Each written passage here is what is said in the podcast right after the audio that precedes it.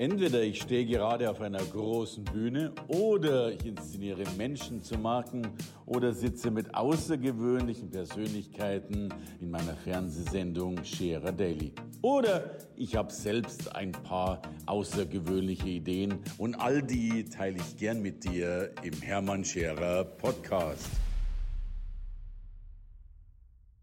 In Deutschland gibt es die Vereinigung der 100 besten Redner, die 100 Top-Speaker. Und heute habe ich einen dieser 100 bei mir auf dem Sofa sitzen. Ich habe ihn kennenlernen dürfen. Ich glaube, es war in Spanien, wenn ich mich richtig erinnere, wo wir uns beide die Bühne geteilt haben. Er ist international unterwegs, er ist international gefragt. Kein Wunder, er beherrscht die Zukunft, weil er nicht nur die Zukunft erforscht, sondern noch viel mehr macht. Er managt die Zukunft als Zukunftsmanager. Aber genau darüber wird er uns sicherlich heute viel berichten. Ich bin froh, dass er hier ist, Dr. Pero Micic. Hallo Hermann. Pero, es ist mir eine Ehre, dass du da bist. Äh, wenn man sich in Spanien sieht und in Hamburg wieder trifft, dann ist das wunderbar. Was macht denn ein Zukunftsmanager? Ein Zukunftsmanager im Kurzen gesagt, nimmt das, was die Zukunftsforscher machen, ja. das nimmt er als Rohmaterial und hilft Menschen, Entscheidungen zu treffen für ihre Organisation, für ihre Unternehmen, für ihr Leben im ganz praktischen. Also herauszufinden von all dem, was Sie da alles erzählen, was ist wirklich relevant für mich, was verändert sich, was bleibt gleich, äh, was sind Überraschungen, potenzielle Überraschungen, mit denen ich nicht rechne Mhm. Und was sind meine Chancen darin und was mache ich daraus? Genau, also das, das Wissen in praktische Umsetzbarkeit äh, zu wandeln. Genau, also man nimmt im Prinzip diese Welt der Zukunft, die ja Menschen schon immer fasziniert hat, für die sie aber nicht so richtig gemacht sind, äh, und bringt sie zusammen mit der Welt des Führens und des Lebens. Du sagst, die Menschen sind nicht gemacht für die Zukunft. Woran liegt das? Naja, ich mache den Job ja schon äh, lange. Ich habe ja im, äh, im, Studium das äh, schon angefangen. Und ich habe mich immer gewundert darüber und auch geärgert, dass wir Zukunftskonzepte, Strategien entwickeln, Visionen entwickeln, äh, die Leute ganz begeistert sind, ähm, das auch selbst erarbeitet haben und dann wenig damit tun. Mhm. Also nicht alle, aber viele. Und ich habe das nicht verstanden. Ich hielt das einfach für menschliche ähm, ja, Faulheit. Und dann habe ich mich gefragt, ob das nicht vielleicht tiefere Ursachen hat. Und mhm. man kommt letztlich dann zu dem Ergebnis, so wie unser Belohnungsschaltkreis im Kopf gebaut ist, mhm. sind wir gebaut für ein Leben im Hier und Jetzt. Mhm. Man könnte sagen, wir sind Homo Präsens. Mhm. Das heißt, es ist immer wichtiger, dass wir uns im Hier und Jetzt wohlfühlen. Das, was unser zukünftiges Ich davon hat, ob es das toll finden wird oder nicht, mhm. das wissen wir zwar, dass wir das auch berücksichtigen sollten, aber im relativen im einzelnen Falle hilft dann jeweils das nicht, sondern dann ist im Moment entscheidend, finde ich das schwierig, finde ich das toll. Äh, so entstehen auch alle Süchte.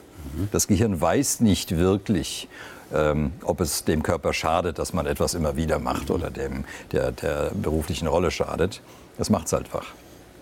Weil es eben im Hier und Jetzt lebt, was, was, was ja eigentlich immer positiv gepredigt wird. Genau. Aber wir in dem Fall die Zukunft nicht antizipieren.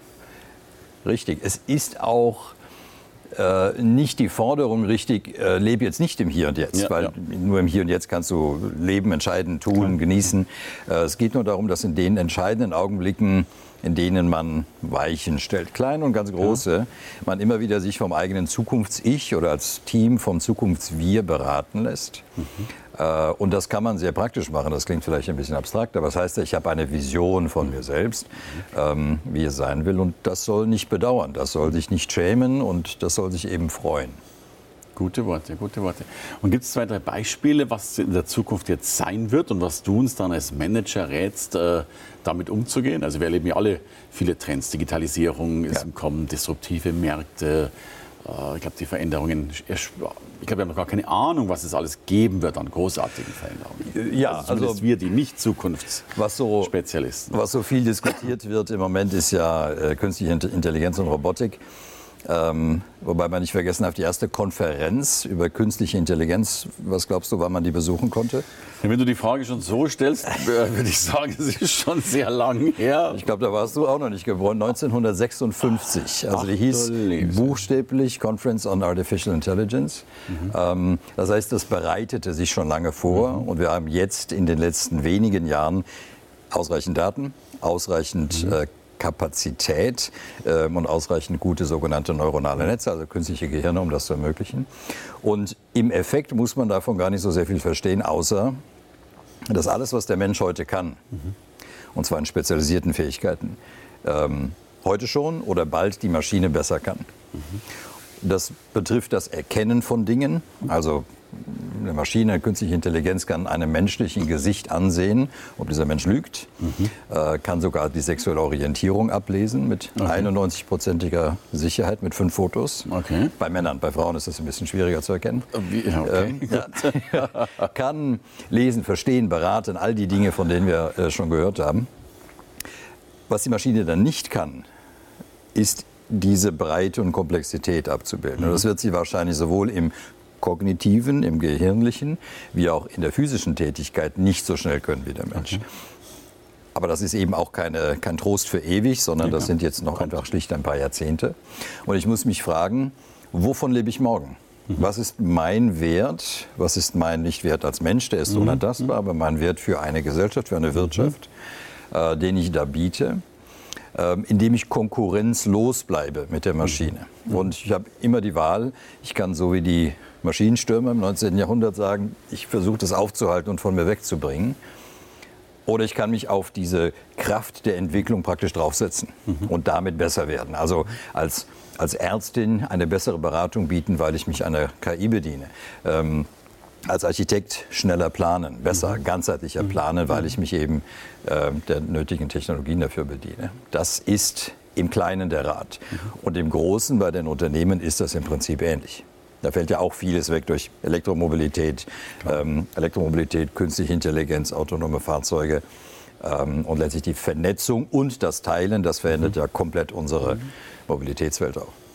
Also so wie die Industrialisierung praktisch den Blaumann mehr oder weniger wegrationalisiert hat, ist jetzt diese Intelligenz diejenige, die ja teilweise die geistige Arbeit wegrationalisiert. Nicht im Ganzen, aber in Teilen. Genau. Also wir haben früher erstmal eine Dampfmaschine an die Werkzeuge gestellt, dann Stecker, dann Prozessoren, mhm. ähm, dann Arme, Roboterarme und dann auch irgendwann eben die neuronalen Netze. Das ist eine Fortsetzung dieser Entwicklung. Das Einzige, was wir alle immer noch unterschätzen, ist die Geschwindigkeit, in der das stattfindet. Ja, das. Weil wir sind über Jahrzehnte enttäuscht worden. Mhm. Also man hat uns früher ja schon gesagt, die künstliche Intelligenz kann alles. Die Roboter können alles. Äh, wir werden arbeitslos sein. Das sagt man schon für die 70er voraus mhm. und dann immer wieder. Und wir waren so lange enttäuscht, dass wir jetzt praktisch nicht mehr hinhören. Wie wenn jemand sagt, ich bringe mich um und wir hören nicht mehr hin. Ähm, aber jetzt ist es in vielen Feldern so weit, weil sie sich auch gegenseitig befruchten, dass die Entwicklung schneller geht, mhm. als es im Prinzip uns allen lieb ist. Okay. Ähnlich wie im Internet. Ich kann mich noch erinnern, ich hatte meinen ersten Internet-Workshop und habe es erst mal E-Mails schreiben können. Du wusste gar nicht, wem ich was schreiben soll. Es gab keinen Empfänger, es gab keine Webseite.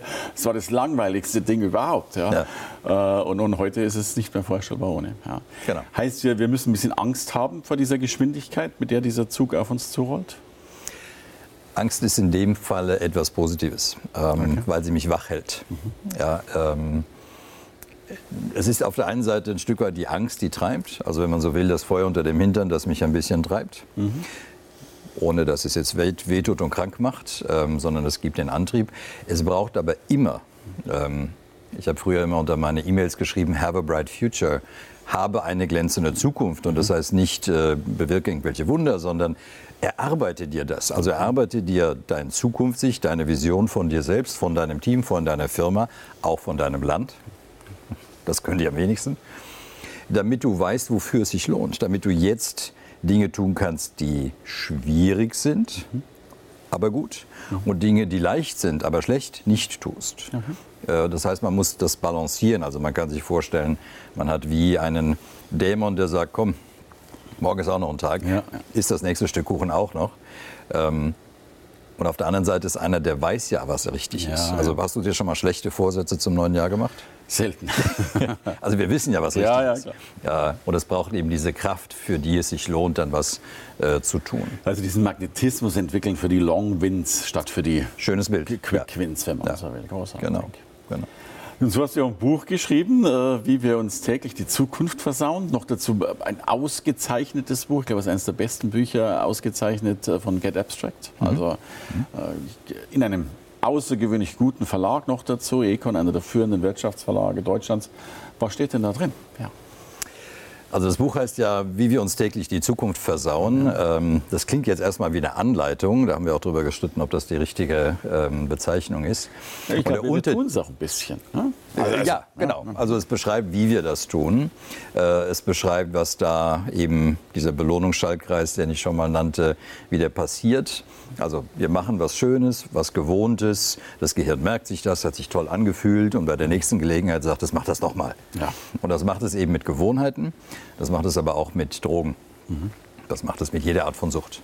Ähm, und wie kommt man da raus? Ähm, und das ist so erzählt als wie eine Heldenreise. Also die Idee der Langfristorientierung ist praktisch der Held in dem Buch. Äh, und ähm, hat dann auch mal die ein oder andere äh, Irrung und Wirrung. Und am Ende Was ist die Botschaft. dazugehört. Genau. Ja. Ja. sonst sind wir keine Helden, sonst ist alles, ähm, auch die künstliche Intelligenz Herausforderung, die wir jetzt haben. Äh, wir werden so gut wie alle froh sein darüber, dass, dass wir das durchlebt haben. Ähm, ich brauche eine anziehende Zukunft. Das macht keiner für mich. Ähm, ich muss langfristig denken können. Das gilt auch für unsere Unternehmen, die viel zu kurzfristig geführt werden, gerade die an der Börse. Äh, und ich muss Menschen helfen, äh, bei dem zu bleiben, was sie wollen. Da gibt es dann drei Stufen, Willenskraft. Ähm, erst einmal schonen, alles möglichst leicht machen. Äh, so wie wir jetzt ja darüber diskutieren, ob wir die Leute per Definition zum Organspender machen und dann muss man sich austragen, während wir jetzt die ganze Zeit betteln, trag dich ein, Trag dich ein. Äh, damit du einer bist. Österreich macht das ja andersherum und die haben über 90 Prozent Organspender und wir haben eben, weiß ich, 30 oder so. Ja, was überhaupt. Ähm, Das heißt dann eben Umsetzungskraft oder Willenskraft schonen, stärken und erweitern. Erweitern meint dann fast schon zum eigenen Wohle zwingen, muss man immer mit Vorsicht genießen.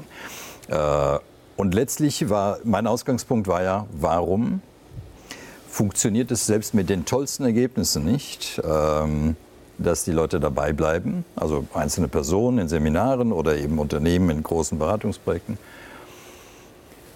Und auf der anderen Seite, was kann ich dafür tun, was können wir dafür tun, was kann ich mit meiner Firma dafür tun? Ähm, Und es schließt sich dann eben der Kreis, dass wir erkannt haben, prognostizieren, antizipieren der Zukunft ist als Basis immer wichtig. Aber es ist in den letzten 20 Jahren, 25 Jahren wichtiger geworden, auch zu bestimmen, was ich erreichen will. Und es gibt ja, ich sage immer, fünf verschiedene Arten von Zukunft.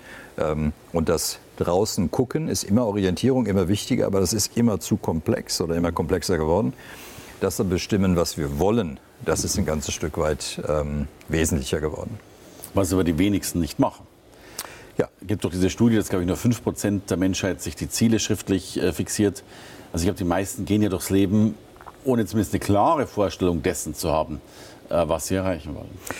Ja, es, ähm, auch da muss man ja sagen, wenn das dann äh, 95 Prozent sind, die das Problem haben, dann ist wahrscheinlich die Empfehlung falsch. Ähm, also die Frage ist immer, was ist denn eigentlich Ziel oder was ist eigentlich Vision? Und vielleicht ist Vision ja eher eine Antwort auf eine Frage, die dort lautet, was will ich nicht bedauern in einem Jahr, morgen, in zehn Jahren, am Ende meines Lebens? Wofür will ich mich nicht schämen? Worauf will ich stolz sein? Worüber will ich mich freuen? Weil eins funktioniert eben nicht, und das war mir damals zumindest nicht bewusst am Anfang, wir können Vision ganz toll ausmalen. Das kann auch faszinieren für den Moment. Aber wenn es dem inneren Ich nicht wirklich wichtig ist, emotional wichtig ist, dann verliert es diesen Kampf zwischen den beiden ähm, Figuren, zwischen Ja. den beiden Dämonen immer, weil der Emotionale ist so ein Kerl Ja. und der Weise ist eben nur so ein kleiner. Also heißt ja, und das ist ja eine, wunderbare Facette, nicht nur die Zukunft steuern, sondern natürlich sich auch die Frage stellen, äh, wer will ich sein? Äh, was, was also Das ist schon mit dem Bedauern gesagt. Wir wissen ja. heute, dass wir Menschen ja alle in die Phase der Reue kommen. Interessanterweise bereuen wir selten die Dinge, die wir getan haben, sondern vielmehr die Dinge, die wir nicht getan haben. Also ja. das heißt, ein, ein, ein Credo für ein, äh, ich will gar nicht sagen sinnerfüllteres, sondern mich erfüllteres Leben? Äh, das ist wahrscheinlich das Element, das ähm, nicht neu ist, auch das hatten die Griechen schon, wie sie eigentlich alles schon hatten, ähm, was wirklich wesentlich ist, aber es ist etwas, was gerade von ganz vielen auch entdeckt wird oder wiederentdeckt ja, ja, ja. wird. Also in der Unternehmenswelt sprechen wir ja von der Mission, ähm, ein Begriff, den viele vom Wort her schon nicht wirklich mögen, aber ich muss es auch nicht so nennen. Ich kann fragen, was ist unser Auftrag in der mhm. Welt? Äh, und wenn der Auftrag in unserer Welt mir, dem Gründer oder dem Inhaber oder den Inhabern und dem Mitarbeiter nicht wichtig ist, dann steht der nur irgendwo auf der Website. Mhm. Wenn ich, um jetzt mal Tesla zu nehmen, ähm, sage, wir beschleunigen den Wandel der Welt hin zu nachhaltigem Transport mhm. und zu nachhaltiger Energie. Mhm. Dann klingt das für Außenstehende langweilig, aber es ist eine innere Überzeugung derjenigen, die das gegründet haben. Das waren ja mehrere. Und wir sehen, wie viele Leute sich da anschließen. Das heißt, dieses Finden dessen, was man Mission nennt oder Purpose, der Zweck ja, ja, des ja, Lebens, äh, gibt es viele verschiedene Begriffe. Versuche die, die eindeutig zu halten, was die Mission ist, ist auch die Basis dafür, dass ich überhaupt eine Vision entwickeln kann. Die wiederum die Basis, dass ich dafür Ziele haben kann. Und das muss alles nicht kompliziert sein, wenn man äh, auf dem aufbaut, was schon mal da ist und es nicht perfekt machen will, sondern spiralförmig vorgeht. Aber eine, einen Entwurf habe ich jetzt, mache ich nächste Woche oder in einem Jahr den, äh, den nächsten Entwurf. Aber das ist ja das Neue, glaube ich, in der Menschheitsgeschichte. Also wir haben uns ja doch früher immer nur ums Überleben mehr oder weniger kümmern müssen. Ja. Heute können wir uns so Sinnfragen stellen, die ich, glaube ich, zumindest vor 50 Jahren noch gar nicht so kannte. Also äh, was will ich werden, wer will ich sein, Purpose-Fragen. Also ja. die gab es nicht. Also das heißt, ich denke, wir haben eine neue Stufe in der Entwicklung der Menschheit, dass wir überhaupt die Möglichkeit haben, uns solche Fragen zu stellen. Ja, also zumindest in, in, unseren, äh, in unserer Mo Breit, ja. modernen Welt. Ähm, man kann schon sagen, dass diese Bedürfnispyramiden äh, so nicht passen und äh, nicht wissenschaftlich sind. Waren ja auch eigentlich nur ein Vorschlag von dem Maslow, aber es ist schon so, wir bewegen uns da hoch, wie auch immer diese Pyramide da aussieht. Ähm, es war nur, sagen wir mal, früher weniger nötig. Es war auch früher weniger möglich. Es ist aber heute deutlich schwieriger geworden, weil wir durch alle möglichen äh, Medien, durch YouTube insbesondere und ähnliche, ja so viele Optionen sehen, wofür wir uns entscheiden könnten, ja. wer wir sein könnten, was wir ja. sein könnten, dass es dann wieder schwieriger ist, als wir es früher hatten. Ja, und das ist halt eine, jemand hat mal gesagt, man braucht diese, diese Aufgabe der Selbstbeschreibung muss man erfüllen. Mhm. Ähm, und das ist gar nicht so falsch. Erst dann kann ich über Vision nachdenken. Also die Optionen töten uns. Früher gab es zehn mögliche potenzielle Partner im Dorf. Heute gibt es auf Facebook, Tinder oder wo auch immer eine Million mögliche Partner. Und die Frage ist, welchen soll ich wählen? Ja. Wie gehen wir in einer multioptionalen Gesellschaft um? Ich kann das im Prinzip, ähm, wenn ich es jetzt als Person äh, nehme, kann ich das im Prinzip nicht anders beantworten als Schritt eins, es muss mit dir, ich sage jetzt mal ein esoterisches Wort, in Resonanz sein. Du musst darauf Lust haben, es muss dich faszinieren. Mhm. Und beim zweiten, dritten, zehnten Wiederschauen immer noch faszinieren. Okay. Ja, also wel, welches Gefühl erzeugt das in dir und ist das eins, das du immer wieder haben willst? Was auch immer die, also ob jetzt man Influencerin werden will ähm, oder ob man ähm, Bilder malen will in, in Indien äh, oder schlicht ähm, Referent sein will. Äh, oder Zukunftsmanager. ähm, wenn dich das immer wieder fasziniert, dann ist das stabil. Ähm, das machen viele schon. Der Punkt, der mir fehlt, der ist, ich stoße in eine Zukunft damit, mhm. aber ich muss schauen, in welche Welt ich da stoße. Also ist das nicht nur motivierend, mitnehmend, mhm. äh, aktivierend, sondern ist das auch sogenannt zukunftsrobust. Jetzt wird man sagen, wie kann Zukunft robust sein? Passt es in diese Welt der Trends? Passt es in die Welt der Technologien? Ähm, passt es in das, was man weiß und was mich überzeugt an diesen Prognosen? Und passt es in die Welt der potenziellen Überraschungen? Die vergisst man in der Regel gerne. Mhm. Ja, also diese Kombination ist es, die es dann robuster macht. Ähm, und das Gleiche findet im Prinzip auf der Ebene der größten Konzerne statt, nur mehr Methoden, mehr Aufwand, mehr Komplexität. Damit wird mir auch klar, warum so viele Firmen, Unternehmen und so viele Menschen auf dich setzen, wenn sie die Zukunft managen wollen. Ich danke dir ganz herzlich. Für mich war es ein wichtiger Punkt, dich da zu haben. Danke von Herzen für deinen Input. Danke fürs Reinhören in den Podcast. Wenn du mehr von mir wissen willst, komm zu meiner Veranstaltung Hermann Scherer Live. Infos und Sonderkonditionen für dich als Podcast-Hörerin oder Hörer findest du unter www.hermannscherer.com/bonus. Bis bald im nächsten Podcast.